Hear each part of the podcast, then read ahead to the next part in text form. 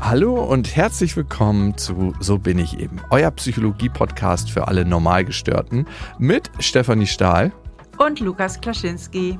Und heute geht es um das Thema Kränkung. Also warum sind wir in manchen Situationen so tief verletzt von dem, was jemand anderes sagt, was jemand anderes schreibt? Und warum fällt es uns manchmal so schwer, damit umzugehen? Und wie können wir auch vielleicht einen besseren Umgang damit finden, dass wir berührbar sind in unserem Leben, aber nicht in eine totale Abwehrschutzreaktion verfallen. Darum geht es heute. Steffi, wie ist es denn bei dir persönlich mit der Kränkbarkeit? Bist du auch manchmal gekränkt? Ja klar, also ich denke, jeder Mensch, der irgendwie seine Gefühle beisammen hat und auch in Beziehungen zu anderen Menschen steht, hat einfach das Potenzial, auch mal gekränkt zu sein. Und äh, mhm. bei mir ist das halt häufig, wenn ich so mich ganz ungerecht bewertet fühle. Also wenn mir jemand was für die Füße schmeißt, wo ich denke, ne, das hat doch jetzt gar nichts mit mir zu tun oder das ist irgendwie so ungerecht, also wie ich mich so ungerecht wahrgenommen fühle. Mm, mm. Ja, kenne ich total. Und du? Boah, du. Also bei mir ist es meistens so, ich fühle mich besonders gekränkt, wenn die Menschen mir besonders nahe stehen. Also mein Vater kann mich relativ leicht kränken, aber ich habe immer das Gefühl, dass wenn er was sagt, wenn zum Beispiel irgendwas in meinem Business von ihm so beurteilt wird, hey, mach das doch so und so und so und so, ungefragt, ne? Also kommt direkt öfter mal was, so dass ich ungefragt so eine Korrekturschleife von ihm kriege, wo ich mir denke, ich habe dich ja gerade gar nicht gefragt. Das kränkt mich, nicht mehr so wie früher, aber immer noch. Und ich habe das Gefühl, dass er damit nicht mich kränkt in der Situation, sondern so eine alte Wunde berührt. Ne? Ja, das ist ja ganz häufig so dass äh, Kränkungen in alte Wunden fallen, mhm. äh, wo man sowieso von seinem Selbstbild und von seinem Selbstwert so eine Grundverletzung hat oder so eine Grundverunsicherung. Aber es ist es nicht allein. Also Kränkungen müssen nicht immer zwangsläufig alte Wunden berühren. Nee, nee, und das zu unterscheiden, das finde ich ist für mich immer wichtig, wenn ich mich gekränkt fühle. Also wenn ich mich gekränkt von meinem Vater fühle, dann heißt es für mich immer kurz innehalten, wo bin ich gerade, wo stehe ich gerade, ist das jetzt wirklich berechtigt, was kommen für Gefühle auf und damit auch umzugehen. Also das ist, das ist wirklich richtig, richtig spannend.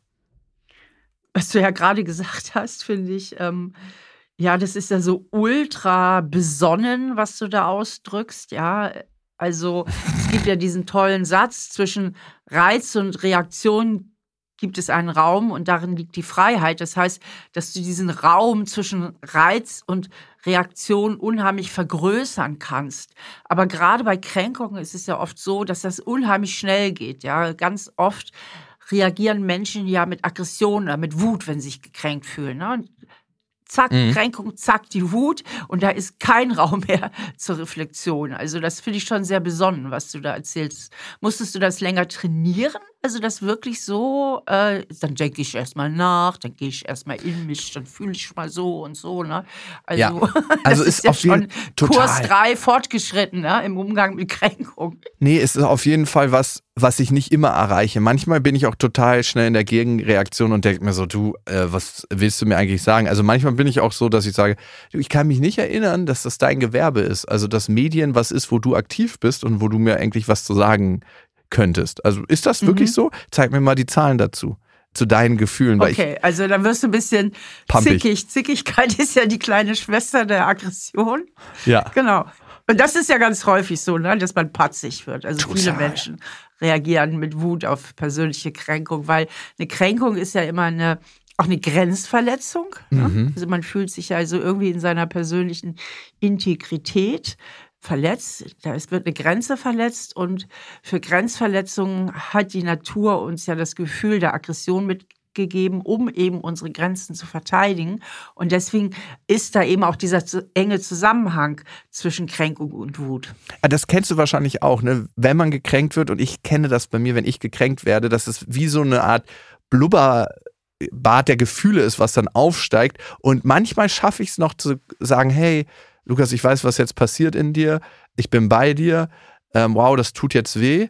Und was hat das eigentlich mit dir zu tun, ohne sofort in die Gegenreaktion zu gehen? Weil in die Gegenreaktion zu gehen bei einer Kränkung oder bei jeglicher Art von Verletzung heißt ja eigentlich nur, ich möchte nicht das Gefühl spüren, was gerade hier in dem Moment bei mir aufkommt und schieße lieber zurück, damit ich nicht spüren muss, wie sehr es mir weh tut. Ja gut, das ist jetzt eine Möglichkeit, das stimmt schon, da hast du auch recht, aber es ist ja auch erstmal was Natürliches und auch was Gesundes, dass man sich zur Wehr setzt. Ne? Das mhm. ist ja nicht immer falsch. Mhm. Man muss ja nicht alles über sich ergehen lassen. Und ich finde es ja immer ganz toll, wenn man so ein paar schlagfertige Antwortstrategien auf der Tasche hat, mit denen man die Situation vielleicht auch ein bisschen, je nachdem, wie sie ist, mit Humor abfangen kann. Genau, aber ich meine, zu den Möglichkeiten, wie gehe ich mit einer Kränkung um, kommen wir, darauf kommen wir ja eh noch zu sprechen. Mhm, mh. Steffi, vielleicht als erstes Mal, wenn wir beim Thema Kränkung sind, was passiert da eigentlich auf psychologischer Ebene? Warum tut das manchmal so weh? Also, weil wenn wir Kränkung aus einer Metaebene beobachten, was durch Kränkung passiert. Ich glaube, es gab sicherlich Kriege, die begonnen wurden aufgrund von Kränkung, weil sich Menschen gekränkt gefühlt haben es wurden Morde begangen, weil sich Menschen gekränkt gefühlt haben. Das heißt, es ist so ein wichtiger Aspekt der Psychologie. Sag doch mal, was da passiert eigentlich und was im Kern dahinter steckt. Ja, im Vordergrund bei einer Kränkung steht natürlich auf psychologischer Ebene das Selbstwertgefühl. Mhm. Ich erinnere, wir haben ja nur vier psychische Grundbedürfnisse, das nach Bindung, Autonomie, Selbstwert und Vermeidung von unguten Gefühlen. Und der Selbstwert ist natürlich getroffen bei einer Kränkung. Das heißt, man fühlt sich in seiner Würde, in seiner Ehre, in seinem Menschsein, was auch immer, falsch beurteilt und angegriffen. Mhm. Und wie du eben sagtest, da spielt natürlich die Beziehungsebene auch eine wichtige Rolle, weil in Kränkungen sind ja auch häufig, nicht immer, aber häufig auch Enttäuschungen mit eingewickelt. Ne? Dass man eigentlich gedacht hätte, dass der Freund, die Freundin einen besser kennt oder wenn man zum Beispiel so die Situation hat, dass man eine gute Freundin hat und man wohnt nicht in einer Stadt und man stellt irgendwann fest, eigentlich bin ich immer diejenige, die sie besucht und umgekehrt mhm. besucht sie mich nicht und findet immer Ausreden dann kann auch so ein Gefühl der Kränkung entstehen, weil man so enttäuscht ist und denkt, sag mal, bin ich ihr nicht so wichtig? Ne? Ist ja. es ihr das nicht wert, einfach auch mal zu mir zu kommen?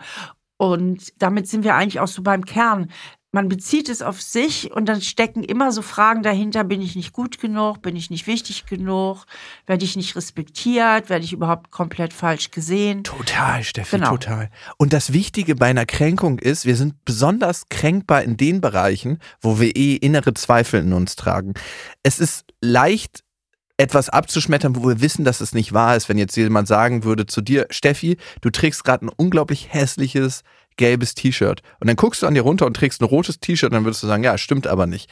Aber wenn jemand was sagen würde, wo du eh einen Zweifel hast, und das kenne ich bei mir sehr, sehr stark, dann gibt es da überhaupt eine Angriffsfläche für eine kränkende Aussage oder eine potenziell kränkende Aussage. Ich war sehr lange sehr leicht kränkbar in meinem Vater sein, wenn meine Ex-Freundin gesagt hat, ey, das hast du aber nicht gut gemacht als Vater oder das macht ein Vater so nicht.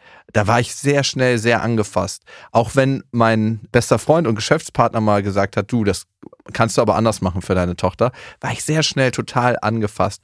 Warum?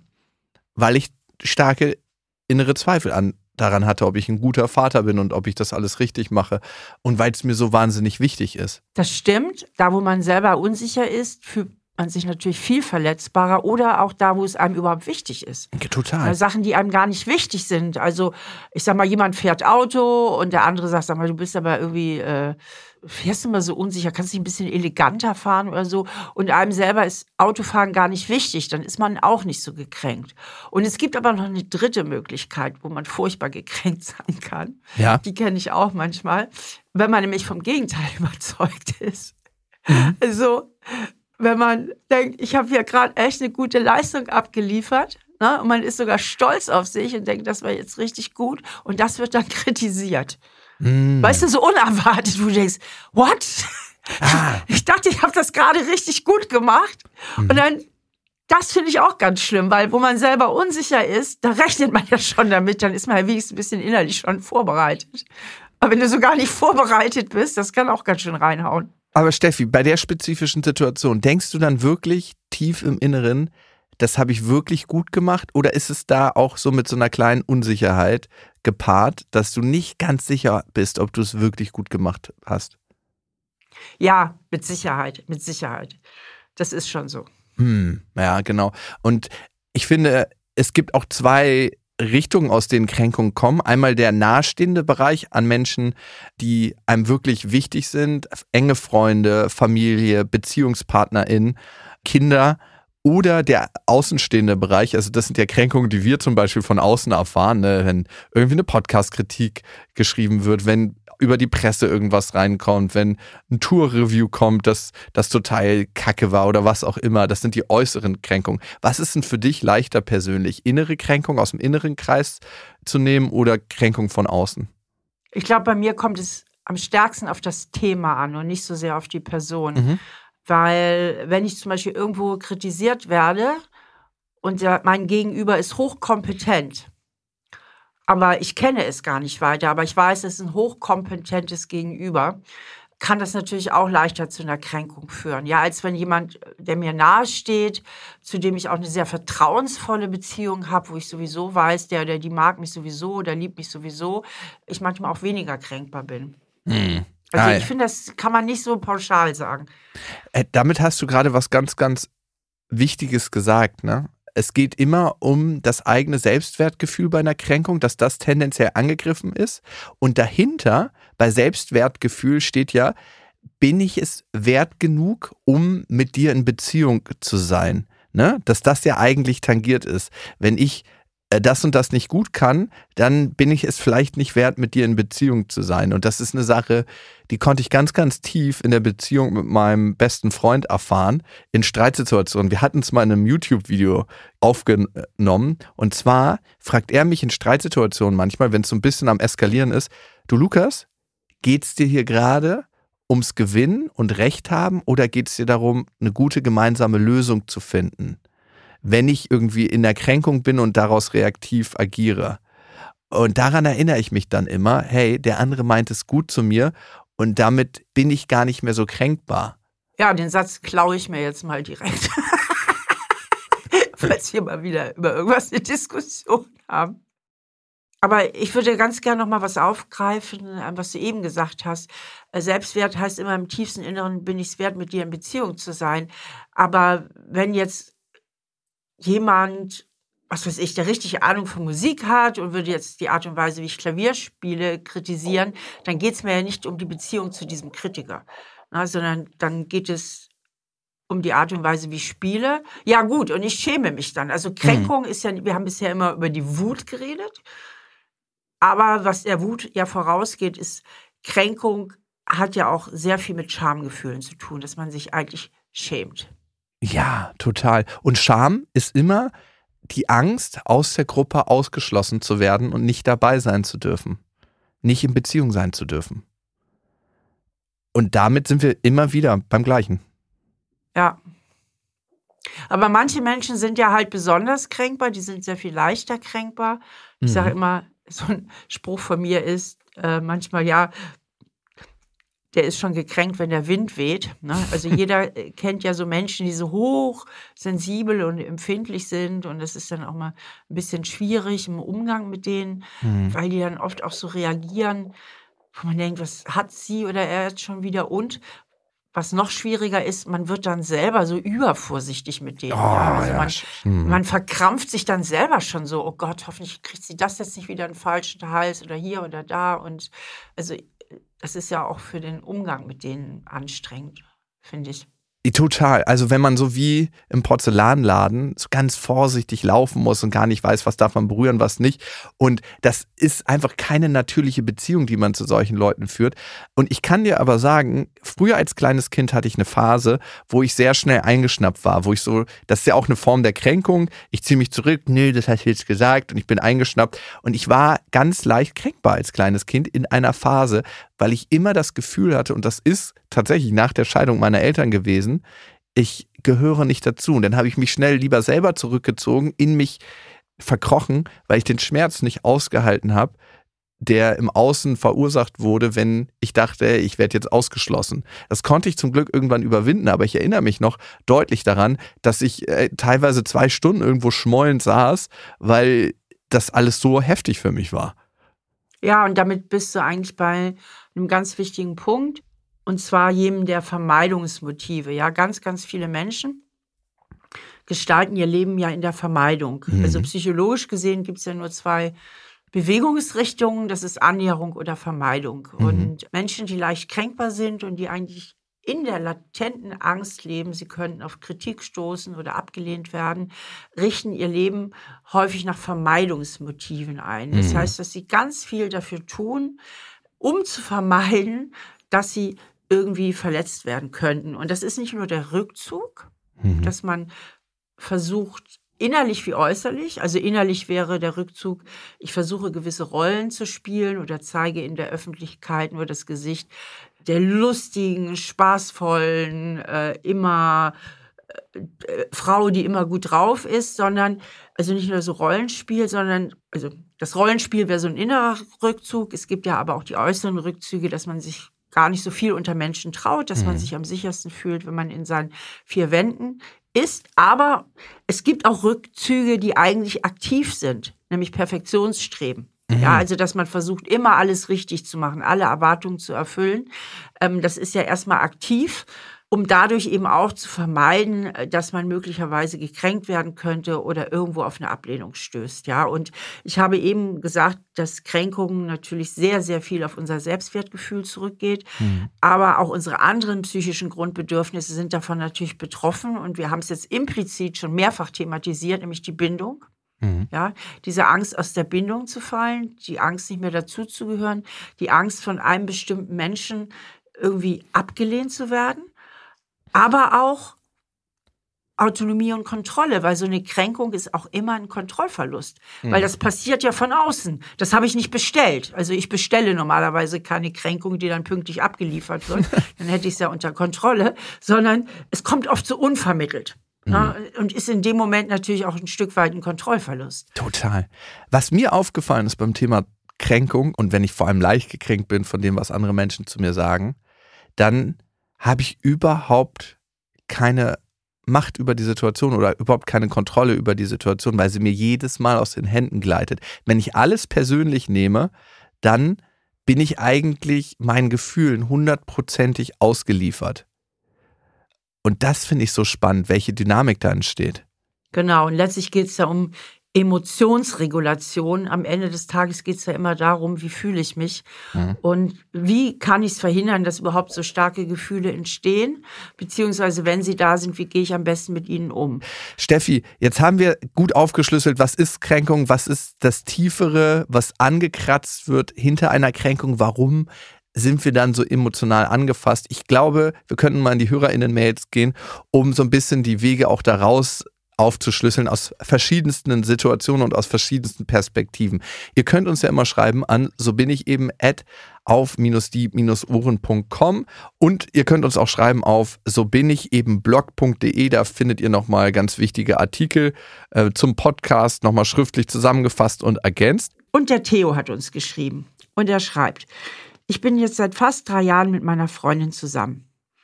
Es ist für uns beide die erste Beziehung.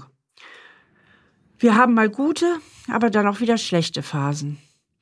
Ich versuche, die Dinge, die mich stören, ganz klar und offen mit ihr zu kommunizieren. Doch sie reagiert dann meistens abweisend und ist schnell von meinem Anliegen gekränkt. Und dann nimmt sie so eine bestimmte Körperhaltung an, schaut mich nicht mehr an, verschließt sich mir gegenüber. Es kommt auch schon mal vor, dass sie anfängt zu weinen. Und dann rudere ich schnell zurück und entschuldige mich, weil ich sie natürlich auch nicht traurig sehen möchte. Manchmal macht es mich aber auch wütend und es kommt zum Streit. Ich würde mir allerdings wünschen, dass sie sich, anstatt immer sofort in diese verletzte Abwehrhaltung zu gehen, mal in mich hineinversetzt und meine Anliegen wirklich hört. Könnt ihr mir sagen, wie ich ihr dabei helfen kann, offen über unsere Probleme zu reden, ohne jedes meiner Worte, das vielleicht ein bisschen nach Kritik klingt, auf die Goldwaage zu legen? Theo, erstmal hat sie mit dir einen ganz schönen Goldschatz gefunden. Ne? Jemand, der aktiv an der Beziehung arbeitet, der bereit ist, offen zu kommunizieren und der auch an Wachstum interessiert ist. Dir scheint die Beziehung ja sehr wichtig zu sein, sodass du uns schreibst. Und das ist erstmal eine total tolle Voraussetzung. Und ihr scheint die Beziehung auch wichtig zu sein. Und ihr scheint das nahe zu gehen, was du sagst. Und sie, scheint in sich eine große Unsicherheit zu tragen. Ne? Das hatten wir auch schon aufgeschlüsselt, dass Menschen, die leicht kränkbar sind, eigentlich oft ein Thema mit ihrem Selbstwertgefühl haben. Das heißt, es kann durchaus sein, dass die eigentlich glaubt, es nicht wirklich wert zu sein, mit dir eine Beziehung zu führen. Und das wird jedes Mal berührt, wenn sie sich kritisiert fühlt. Ja, und der Punkt ist natürlich auch, Lukas, die Frage ist ja, was der Theo kritisiert. Das wissen wir ja nicht. Sind es Sachen, die man leicht ändern kann? Zum Beispiel ein bisschen mehr auf Ordnung zu achten, wenn ihm das doch so wichtig ist. Na, oder vielleicht kritisiert er auch, dass er sagt, guck mal, ähm, ich habe so das Gefühl, ich gehe mehr Kompromisse ein als du. Na, also wir machen sehr, sehr viel, was du dir wünschst, aber sehr wenig, was ich mir wünsche. Und sie bittet auch ein bisschen mehr auf seine Wünsche einzugehen, dann sind das ja alles so Kritiken, die annehmbar sind. Aber es kann ja auch sein, dass er sie für Dinge kritisiert, die einfach sie sind. Ne? Vielleicht mhm. kritisiert er, dass er findet, dass sie zu dick ist und sie vielleicht ein bisschen abnehmen soll. Ne? Oder er kritisiert grundsätzlich ihren Kleidungsstil, also so Äußerlichkeiten, das kann sehr, sehr kränkend sein. Oder er kritisiert ganz grundsätzliche Charaktereigenschaften von ihr. Und da sind wir schnell eben auch in diesem Bereich, wie formuliere ich eine Kritik, beziehungsweise welche Kritik ist überhaupt angemessen und wo ist es vielleicht einfach auch wichtig, dem anderen seinen Raum zu lassen, dass er eben so ist, wie er ist. Total der wichtige Punkt, Steffi wenn wir Kritik äußern, dann kann es Sinn ergeben, in jeglicher Beziehung ein Fundament für diese Kritik zu schaffen. Und das schaffen wir, indem wir sagen, hey, warum äußern wir die überhaupt? Und in deinem Fall, Theo, äußerst du die ja, weil du an einer intensiveren Beziehung, an einer Verbesserung der Beziehung interessiert bist und dir ist die Beziehung wichtig. Ne? Also, hey, ich muss dir ehrlich was sagen, weil unsere Beziehung mir so sehr am Herzen liegt, möchte ich den und den Konflikt zum Beispiel aus der Welt schaffen. Und dein Verhalten zum Beispiel, wenn es ein Verhalten ist, löste mir das und das Gefühl aus. Wenn wir Verhalten kritisieren, kritisieren wir Dinge, die veränderbar sind. Genau, und da ist es eben auch immer wieder wichtig, diese viel zitierten Ich-Botschaften, ja, also dass man nicht sagt, du bist und schon geschweige nicht immer, ne, so mhm. und so und so, sondern mehr äh, so spricht, äh, mir ist in letzter Zeit aufgefallen, ich, wir haben viele Sachen gemacht, die du dir gewünscht hast und mir bringt das ja auch Spaß, aber äh, manchmal würde ich mir wünschen, dass du auch mal mehr auf meine Wünsche eingehst, ja, also und dann möglichst konkret. Also mhm. bei Kritik ist die Konkretisierung so wichtig, ja, dass man wirklich auch genaue Situationen, konkrete Situationen benennen kann. Also nach dem Motto, wir sind jetzt dreimal hintereinander ins Kino gegangen, haben immer deine Lieblingsfilme gesehen. Das waren nicht meine Lieblingsfilme. Jetzt würde ich mir aber wünschen, dass wir jetzt auch mal den Blockbuster sehen, den ich so gerne sehe, also dass es wirklich konkretisiert wird. Und da, finde ich, kann man auch mal so ein bisschen äh, berechtigte von der unberechtigten Kritik unterscheiden. Kann mein Gegenüber seine Kritik konkretisieren? Denn oftmals kommt man ja auch in den weiten Bereich der Projektion. Also wenn mir jemand zum Beispiel sagt, äh, Steffi, du bist immer so dominant, dann kann das ja ein Gefühl von ihm sein, was aus seinem eigenen Schattenkind aus seiner eigenen Kränkung heraus resultiert. Das ist so für mich nicht überprüfbar, es sei denn, er oder sie konkretisiert das. Und zwar in den und den Situationen ne, hast du dich so und so verhalten. Und das ist für mich immer ein ganz, ganz wichtiges Kriterium. Wenn man schon meint, jemand anders kritisieren zu müssen, dann sollte man seine Kritik auch unbedingt genauern können. Das heißt wirklich an konkreten Beispielen festmachen. Ein weiterer wichtiger Punkt ist das Timing. Ganz oft sind wir, wenn wir über Dinge sprechen müssen, gar nicht so gut im Timing. Manchmal holen wir bestimmte Dinge raus, wenn es überhaupt nicht passt, wenn wir emotional eh schon erregt sind. Und eigentlich, was ich dir noch sagen wollte, das ist so das denkbar schlechteste Timing. In dem Moment, wo wir mit unseren Gemütern runtergefahren sind, wenn man muss sich so ein bisschen Emotionen vorstellen, wie so ein Kochtopf, der köchelt, ne? Und wenn der Kochtopf eh schon äh, am Rütteln des Deckels ist, dann ist das der denkbar schlechteste Zeitpunkt, um jetzt noch ein Kritikgespräch zu führen. Wenn wir aber in einer guten Situation sind, Zeit haben und emotional einander zugewandt, dann kann es die passende Situation sein. Und es kann auch oft Sinn ergeben, das Gespräch zu verschieben, wenn wir schon in einer sehr erregenden Situation sind, wo wir schon aufgebracht sind, weil wir merken, hey, hier äh, sind wir eigentlich nicht mehr aus dem Miteinander am argumentieren, sondern aus dem Gegeneinander, dann kann es total Sinn ergeben. Du, ich merke gerade, ich bin so krass aufgebracht. Ich muss mal hier eine Runde um Block gehen und lass uns dann noch mal eine Stunde weiterreden. Und ich finde, ein ganz, ganz wichtiges Thema bei Kränkung ist eben auch, und das beschäftigt, denke ich, viele unserer Hörer und Hörerinnen, woran kann ich denn jetzt erkennen, ob ich zu gekränkt bin oder nicht? Na? Also hat mein Gefühl überhaupt eine Berechtigung? Und da finde ich das immer so wichtig, dass man mal so guckt, wo sind grundsätzlich meine Trigger? Also diese Selbstreflexion ist da wie immer so entscheidend. Je besser ich mich selber kenne und je besser ich meine Trigger kenne und wenn ich weiß, ich habe da so ein paar Themen und die rühren aus meiner Vergangenheit und da bin ich besonders empfindlich, da ist dann natürlich schon immer hab acht angesagt. Na? Also pass auf, dass du jetzt nicht wieder überreagierst. Und was ich auch immer wieder hilfreich finde, ist, und diesen Tipp kann ich irgendwie nicht oft genug geben, weil er jedes Mal irgendwie so richtig ist, dass man die Situation mal rein vom Verstand beobachtet. Das kann man jetzt nicht in der akuten Kränkung, ne? Das kannst du dann vielleicht später, mhm. aber dass du mal wirklich von außen guckst, war das jetzt einfach nur eine fiese Kränkung? War die beabsichtigt? Ähm, was hat das wirklich mit mir zu tun oder hat es ganz viel mit dem anderen zu tun? Vielleicht auch die Frage, Mache ich mir vielleicht schon länger was vor hier in einer gewissen Beziehung? Das ist ja auch oft ein Thema, was mit Kränkung verwoben ist, dass man, ähm, und es muss keine Liebesbeziehung sein, können auch Beziehungen zu Freunden sein, dass man vielleicht immer mal wieder so gestichelt und gekränkt wird von Freunden oder einer bestimmten Freundin und das immer so durchwinkt. Ja, die meint das nicht so, die meint das nicht so, die meint das nicht so. Einfach mal innehalten und zu gucken, was ist daran vielleicht auch richtig? Ne? Bin ich zu Recht gekränkt und meint der andere es nicht gut mit mir? Ja, denn gerade konfliktscheue Menschen gehen auch öfter über ihre Bauchgefühle hinweg und sagen, ach nee, hat es nicht so gemeint oder nehmen das in dem Moment gar nicht so richtig wahr. Also gerade bei Überangepassten ist das häufig, dass sie dann eben auch zu viel mit sich machen lassen.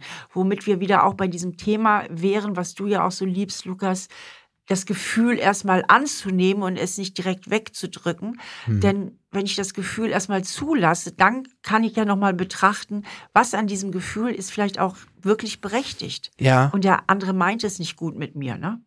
Und was an dem Gefühl gehört zu mir? Was ist vielleicht bei mir eine Empfindlichkeit, eine alte Verunsicherung, die gar nichts mit der aktuellen Situation zu tun hat? Und da wäre ich auch beim letzten Tipp für Theo wenn wir beim Thema Gefühle sind und du mit deiner Freundin sprechen möchtest und sie das vielleicht als Kritik auffassen könnte, spreche über deine Gefühle.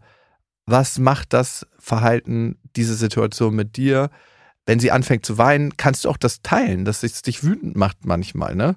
Also mach dich verletzlich und meistens von Menschen, die wirklich nah an einem dran stehen, wird diese Verletzlichkeit, die du dann zeigst, honoriert und führt zu einer tieferen Beziehung und äh, schafft wiederum eine bessere Basis, um miteinander zu reden. Also auch das ist ganz, ganz wichtig.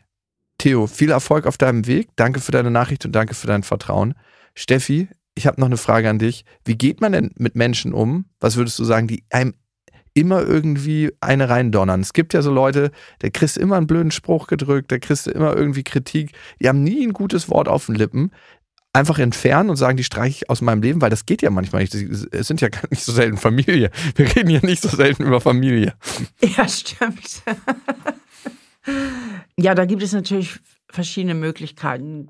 Das eine wäre, wenn das möglich ist, wenn die Beziehung so ist und der andere auch genügend reflektiert ist, mal in einem ruhigen Moment das Gespräch zu suchen, beziehungsweise diesen ruhigen Moment eben auch herbeizuführen, mhm. indem man sich mal mit der anderen Person zusammensetzt, wenn es gerade nicht akut ist und einfach sagt, guck mal, die und die Bemerkung, ja, das äh, finde ich nicht angemessen und das kränkt mich eben auch oft und da einfach mal so dieses Gespräch zu suchen.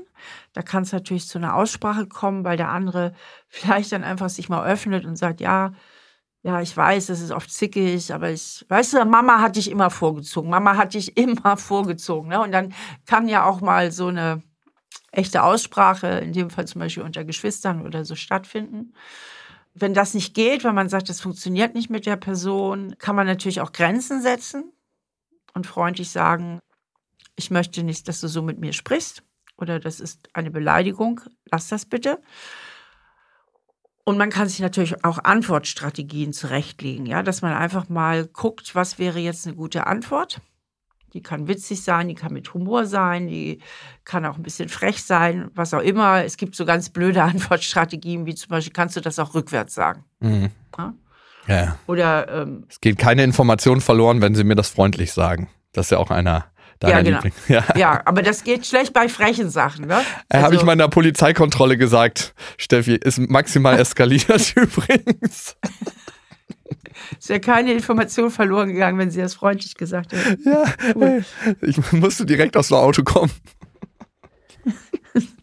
Also Antwortstrategien, die ähm, können halt sehr, sehr sinnvoll sein, dass man sich überlegt, was wäre jetzt wirklich eine gute Antwort und davon kann man sich auch zwei oder drei zurechtschneidern und die hat man dann immer auf Tasche, sodass man nicht so hilflos ist. Und die Antworten müssen auch gar nicht so originell sein, die können auch jedes Mal wiederholt werden, weil es ist ja immer Thema und Variation. Man kann auch immer, also auf ähnliche Provokationen immer wieder dieselbe Antwort geben, Total. um einfach Grenzen zu setzen, ja. Eine Möglichkeit wäre auch ignorieren, einfach überhören. Mhm. Ja. Es ist eben schwierig, wenn Leute einen vorsätzlich verletzen oder kränken.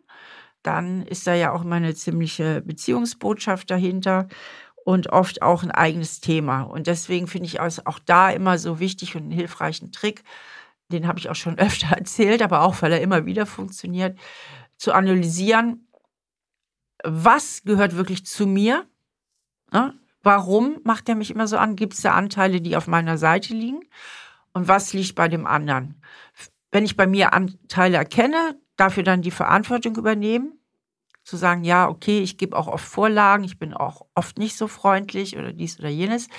Und die Anteile, die zum anderen gehören, wirklich brutal bei dem zu lassen und am besten noch vor seinem inneren Auge so eine Glaswand da herunterzuziehen. Das finde ich ist so wichtig, Steffi, zu gucken, was an der Kritik gehört zu mir und was gehört eigentlich nicht zu mir und ist eigentlich eine Aussage über die Person selber, die diese Kritik gerade äußert. Und das ist so befreiend. Das erlebe ich oft im Familienkontext. Mein Opa, so herzlich er auch manchmal war, so krass hat er mit Giftpfeilen geschossen und andere Menschen verletzt um sich herum. Und irgendwann habe ich die Chance gehabt, einfach mal da zu sitzen und zu, mich zu fragen, was sagt es eigentlich über dich gerade aus, Opa, dass du sowas Verletzendes zu meiner Mutter sagst, dass du so verletzende Sachen zu meinem Vater sagst. Und mein Opa war in dem Moment ein anderer Mensch für mich, als ich das das erste Mal für mich herausgefunden habe und anwenden konnte. Das ist so krass und das mache ich auch ganz oft, also ich kriege ja nicht selten Kritik von außen, ne? Also sei es Podcast-Bewertungen, irgendwelche Leute in der Presse, auch mal gerne auf Instagram. Also ich kriege irgendwie alle zwei Tage so eine richtige Ohrfeige. Aber ich frage mich dann, wenn, also ganz oft lasse ich es überhaupt nicht an mich ran. Das ist dann so, ja, okay, danke für die Rückmeldung. Aber manchmal, wenn es mich doch trifft, dann bin ich trotzdem so, was sagt das über dich aus? Die Art und Weise, wie es auch formuliert ist, weil es gibt Kritik, die ist wahnsinnig geil und wahnsinnig humoristisch und wahnsinnig gut formuliert und manchmal einfach nur so garstig und wo ich denke so, wow, okay, das ist deine innere Welt, die du mir gerade zeigst. Und das kann ich schon besser differenzieren. Also es ist. Ja, genau. Ganz wichtiger Punkt. Total. Äh, Steffi, weißt du, worüber ich mich heute total freue? Na. Naja, wir haben wahnsinnig viele Frauen, die uns hören und das finde ich sowieso super schön. Und es werden immer mehr Männer und das zeigt sich auch an den HörerInnen-Mails, also in dem Fall Hörermails, denn wir haben noch eine zweite bekommen von Paul und er schreibt, Hilfe, warum bin ich so leicht kränkbar? Bei jedem kleinen Anflug von Kritik mache ich sofort dicht und reagiere mit Wut und Patzigkeit, sowohl bei der Arbeit als auch in meinen Beziehungen. Im Nachhinein tut es mir dann leid, aber ich kann einfach nicht anders. Wie komme ich aus dem Kreislauf raus? Ja, das ist natürlich jetzt wieder, äh, ich sag mal, das Terrain, auf dem wir uns am liebsten bewegen, weil hier ist es natürlich ganz klar, das hat nicht so viel mit der Gegenwart zu tun, sondern wir dürfen davon ausgehen, dass Paul ein bisschen labiles Selbstwertgefühl hat und insgesamt so Kernüberzeugungen in sich trägt, wie ich genüge nicht. Ja, also dass er einfach so ein ausgeprägtes Schattenkind hat und zu wenig Selbstsicherheit und deswegen auch nicht souverän äh, mit Kritik, auch mit berechtigter Kritik umgehen kann. Und die ist dann immer so fundamental für ihn, ja, weil er sieht sich da nicht in seinem Verhalten oder kritisiert oder dass er eine bestimmte Aussage gemacht hat, sondern fundamental als Mensch. Also er stellt sich dann komplett in Frage. Und da dürfen wir wirklich annehmen, dass das etwas mit seiner Kindheit zu tun hat.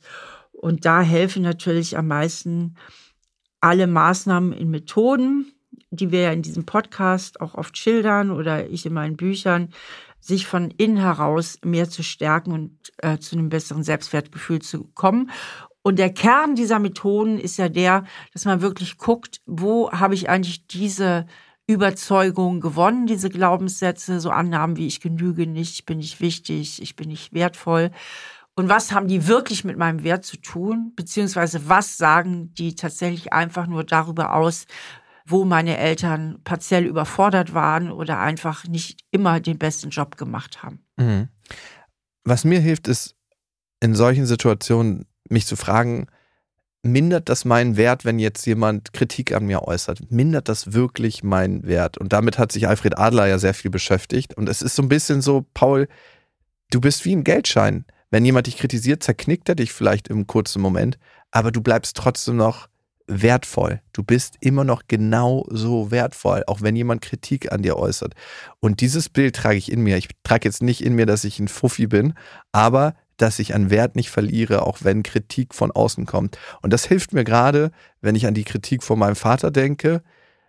In dem Moment, wo es kommt und wo eigentlich die Emotion aussteigen will, mir selber zu sagen, hey, du bleibst wertvoll und dann kocht das gar nicht so über. Und dann habe ich erst Zugriff auf die ganzen Sachen, die wir hier bereitstellen. Weil in dem Moment, wo ich maximal am innerlich eskalieren bin, kann ich noch so viele Psychologie-Podcasts hören, das, ich habe gar keinen Zugriff mehr drauf. Dann schieße ich einfach um mich. Dann bin ich an meinem Giftschrank dran. Aber in dem Moment, wo ich wertvoll bleibe, habe ich die ganzen Strategien an der Hand und dann ist es total sinnvoll, diese Podcasts zu hören.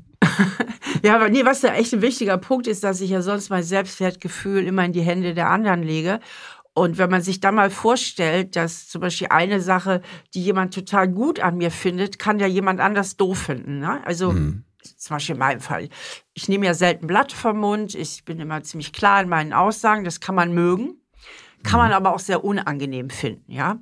Und ähm, das heißt, ich würde von verschiedenen Menschen auch in vielen anderen Aspekten meines Charakters oder auch äußerlich, was auch immer, völlig anders beurteilt werden. Ja, und ich nehme jetzt mal an, ich stelle mir mal vor, da sind 16 Menschen in einem Raum und jeder hat eine andere Sicht auf mich. Wie soll ich es dem jeden recht machen? Kann ja gar nicht gehen. Ne? Mhm. Also und zum Teil ist es dann auch noch widersprüchlich, was sie über mich denken. Und solche Bilder, finde ich, helfen total gut dabei, sich klar zu machen, ey, es geht um mich, es geht darum, dass ich für mich Dinge tue, die ich für sinnvoll halte. Also, dass ich immer mehr dahin komme, mein Leben danach auszurichten, an der Frage auszurichten, was ist sinnvoll, was halte ich für richtig, mhm. was finde ich anständig und weniger an der Frage, wie gefalle ich anderen Menschen. Und Steffi, ähm, ja. du hast gerade den Adler erwähnt. Ich finde ihn auch klasse.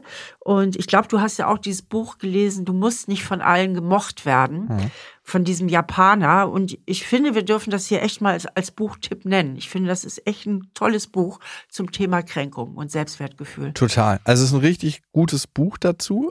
Und Steffi, was du gerade gesagt hast über die Ausrichtung des Lebens, das finde ich auch total wichtig es bezieht sich auch für mich auf die Menschen, die ich in mein Leben reinlasse und die, die ich einfach draußen lassen will. Klar reagieren wir unglaublich leicht auf Kritik. Das ist die Ausrichtung unseres Gehirns, das Negative aufzusaugen wie ein Schwamm. Und wenn ich 20 Rezensionen zu meinem Buch habe und zwei davon negativ sind, dann verbringe ich oftmals mehr Zeit mit diesen zwei negativen als mit den 18 positiven. Das ist eine Ausrichtung.